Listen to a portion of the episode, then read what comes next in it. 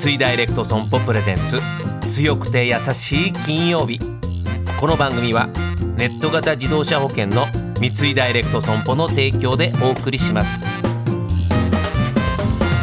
こんにちは土屋レオです。毎週金曜日のこの時間は強くて優しいをキーワードにゲストの方にお話を伺っていきます。今月のゲストをご紹介です。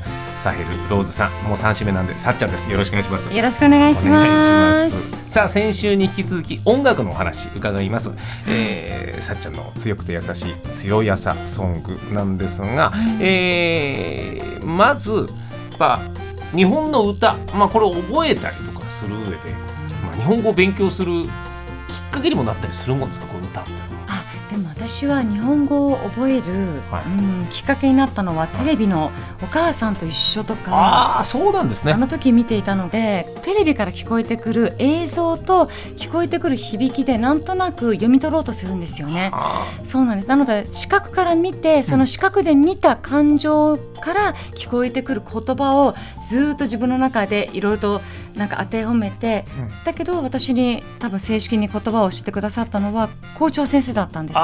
あーそうなんですね。そうなんです。あの小学校の校長先生が1対1で、校舎を歩いて水道の水を出して、水に触りながら、これは水だよってちょっと教えてくれたり、草って草っていうものに触らせながら、そうなんです。視覚五感を感じさせながらなるべく言語ってやっぱり感じて、皮膚を通して温度を感じると言葉って早いんですよね。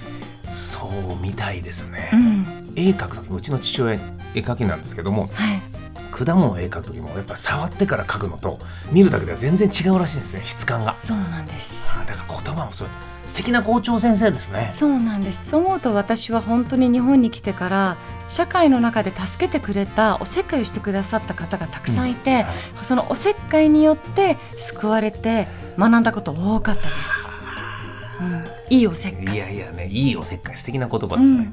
さあ今日はあーサヘル・ローズさんの優しい歌のリクエストを伺う週なんですが、えーどうですか？優しい歌のリクエストを教えてください。はい私が尊敬する方人とようさんの、はい。あの蛍。ああ人とようちゃん。はい、ようちゃん僕もいろいろあ。ラグフェアというグループで一緒にコラボさせていただいたりもしてる。そうなんですね。はい、そうああそうですか。すごい活動が結構やっぱりその彼女もはい。ボランティア活動だったりとか、うん。その音楽を通してその施設に音を届けたりとか、すごいそういう活動を熱心に長くされている、もう姉御と思っているんですけども、でなんとか話をしていくうちにある時あのようさんから曲作ったよってこの曲はサヘルの幸せを思って書いた歌詞なんだって、ですよね。この蛍の歌詞を見たらサヘルさんに向けての歌ででもこれがね時代とともにやっぱそういう友人が友人を思う気持ちというのは誰にでもあって、うん。それが歌い継がれていくっていうことになってるからはい、この先もこの曲がい誰かの笑顔につながると思うとなんか、嬉しい。うわー素敵な曲ですね。なんか幸せになっていいんだよってずっと人とさんに言われて、うん。でも幸せになることが怖かった。